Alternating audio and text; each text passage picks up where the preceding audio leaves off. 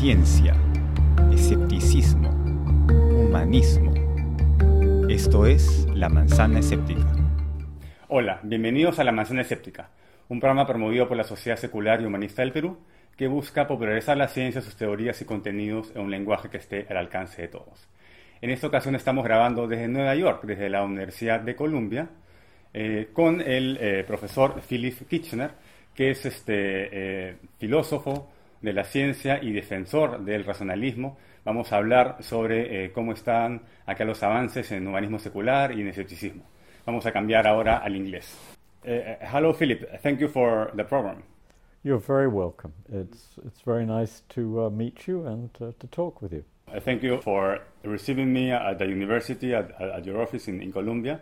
I heard a lot about your work, and in Peru, also trying to promote uh, rational thinking and the advancement of, of uh, scientific understanding. What do you think that we can do at the moment to advance the understanding of science? Well, I think perhaps the most important thing to do is to diffuse the idea that science is somehow in direct opposition to religion.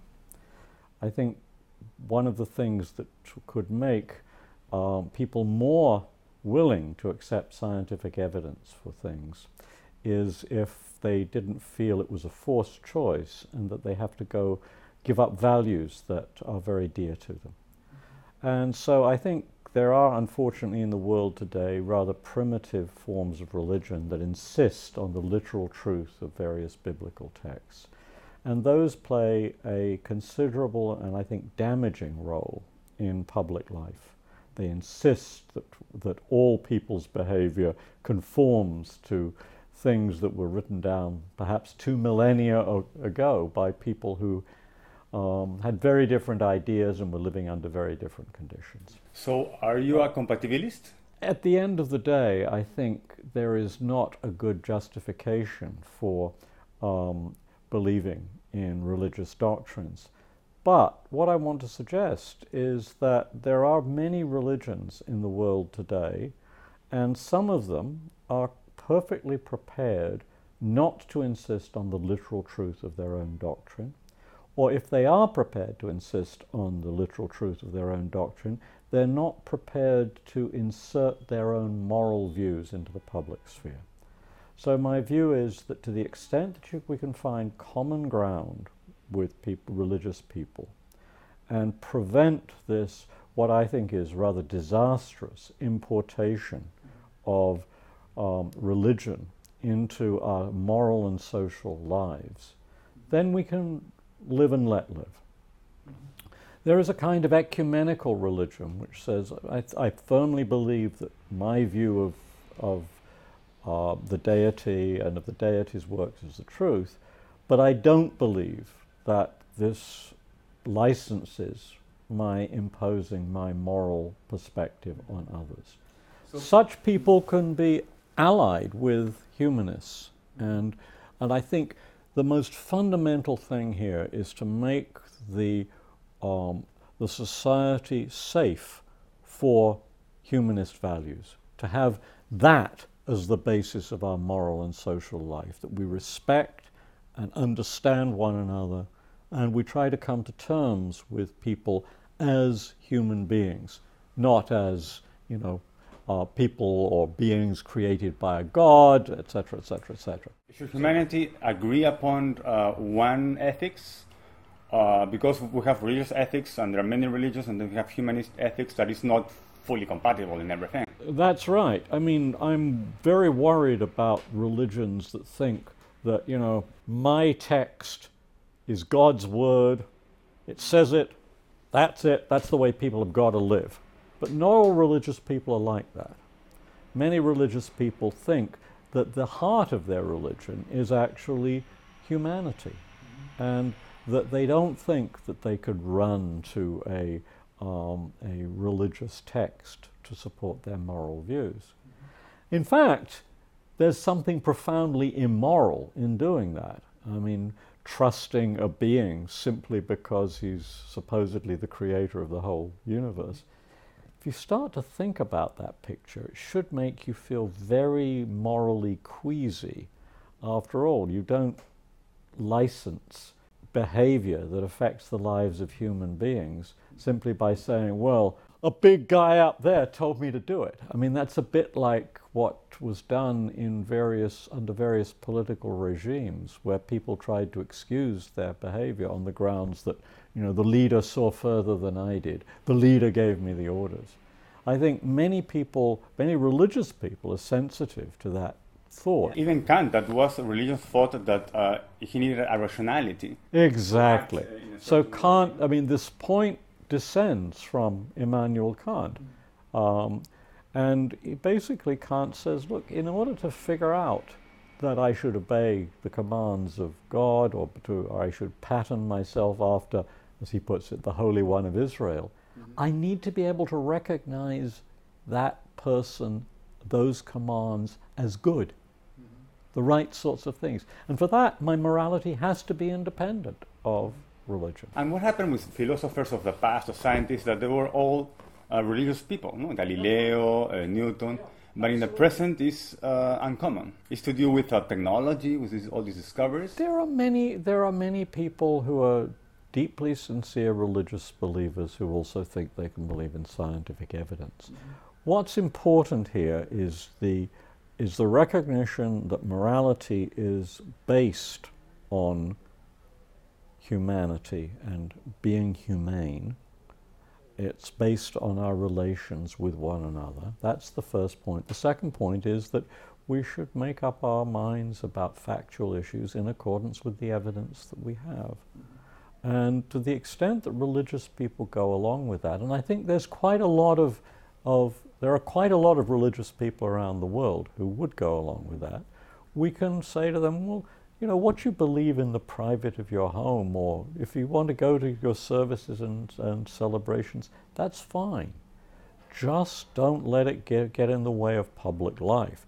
Don't say the world has, has got to be less than 10,000 years old because the Bible says it, or um, we're entitled to prevent this poor young woman from uh, terminating a pregnancy forced upon her because that's in the Bible. It's of course dubious whether it is in the Bible, but you know, even if it is, that's not a basis for for forbidding um, her to um, have a have a decent life. But between evidence and uh, rationality, which one is more important to decide uh, morally, for example? They don't always coincide. Huh? Well, I think of morality as in part resting upon evidential considerations and in part resting on the cultivation of sympathy for other people. I think the the uh, mutual understanding and our attempt to achieve understanding with people who are in different situations and have different views is absolutely fundamental to moral life. So it's so Hume said it was all about feeling, Kant said it was all about reason, and both of those positions are overly simple. Mm. It's about a mixture of properly cultivated um, feelings, moral sentiments, which are informed by evidence and reasoning. But you need an axiom. Not, not, not everything is evident. For example, the well being of conscious creatures. I actually don't think that morality is all about axioms. I don't think morality is like a scientific theory that you build up and form general principles and then run your life according to that. I think that's a myth. So it will always be a branch of philosophy? Ethics will always be a branch of philosophy? I think ethics is something that has had a very long human history, long before there were you know, philosophers in universities or even long before we get to Socrates. Mm-hmm moral life had already started. And it starts in, I think, in human negotiations, recognizing that other people have different perspectives and that they have claims in light of those perspectives. And we have to find some way of reconciling divergent. So I think morality is probably at least 50,000 years old and possibly as much as 100,000 years old and that by the time we get to the first written documents, there are clearly moral ideas in those documents. And what we've lost, I think, in morality is the ability to come together and work things out together. And at various stages in the history of, of our lives together, religion has gotten in the way very badly. It said, you've got to do this because my religious text says it. That's the attitude I'm opposing. But insofar as religious people are focused on the human and on trying to aim for mutual understanding and mutual accommodation, then it seems to me that they that religion can be tolerated. It's no longer it's no longer something that's a threat to.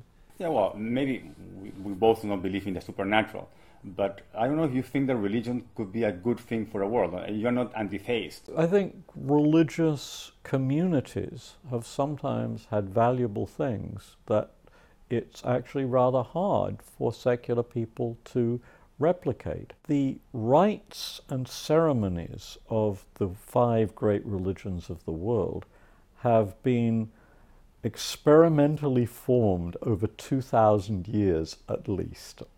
Well, in the case of Islam, not quite 2,000 years, but, but in the case of the others, 2,000 years or more.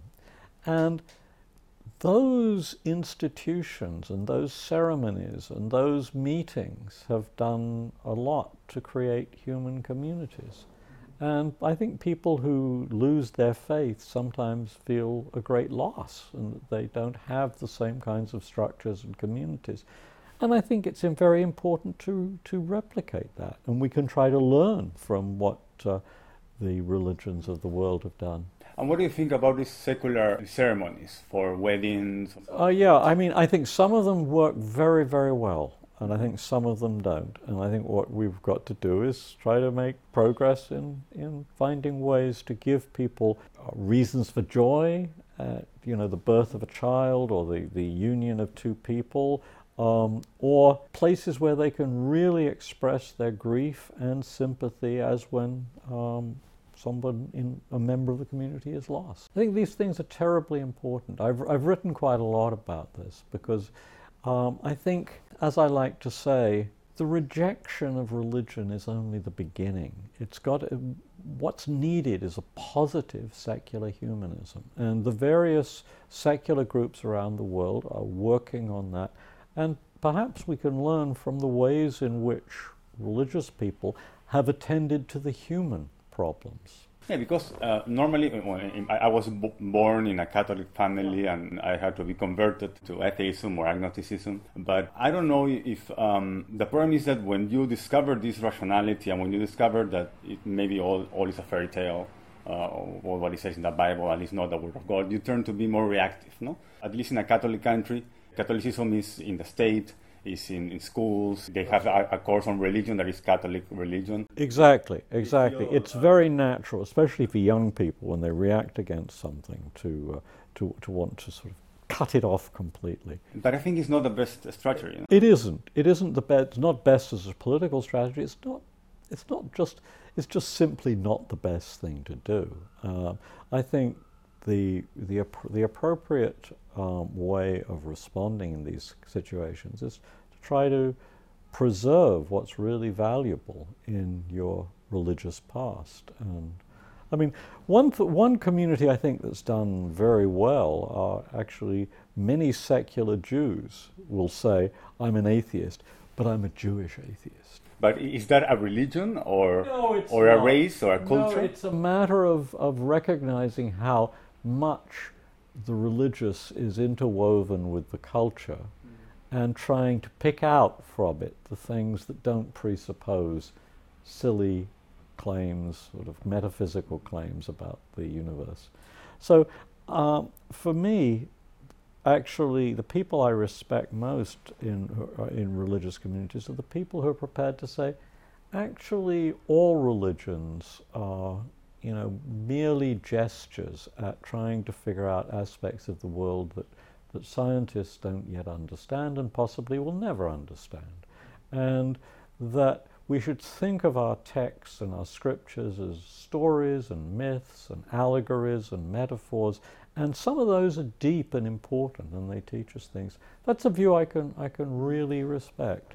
And because of your perspective in history, do you, do you think that religion will disappear or it will transform? I used to think that. I used to think, I used to have a view that um, that you know there was this correct position, secular humanism, which we'd already figured out. The religion of the future. Something no, that, you're right, and that that religion would make progress by gradually throwing away the literalism, and uh, eventually it would come almost there, and it would say these are all metaphors and allegories and myths and stories, and then it would take the final step and say, hmm, just like other myths and stories.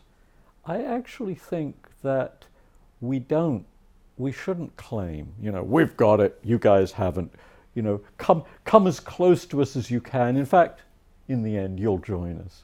Religion will wither away, as Marx thought the state would, would wither away.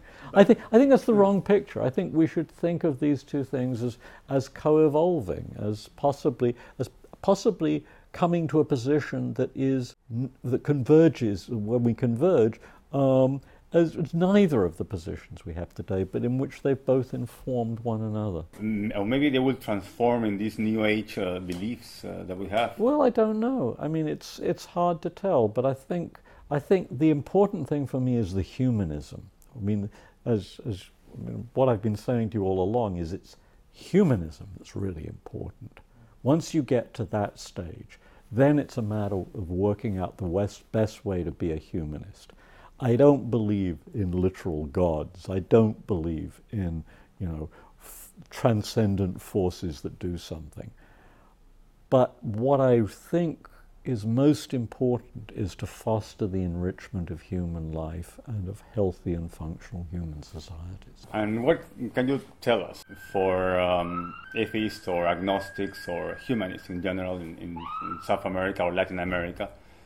That feel that sometimes they're alone in this fight, no? Because I have met people from yeah. inside the country yeah. that had never met someone else that also believed like him. Try to find a community and realize that human relations are the prof- most profoundly important thing. And think of all of us as being part of this very long and are, I think, fundamentally important human chain that extends from, you know, hundreds of thousands of years in the past and in, indefinitely into the future, if we succeed in saving our planet. And what makes our lives important is the contributions we make to the lives of others, whether they, they be personal as they are for most people, or intellectual or artistic as they are for some people. And that's what's important. Life, human life, is valuable not because we're all children of some almighty God who's got some plan for the cosmos, but simply because of the ways in which we enrich the lives of one another.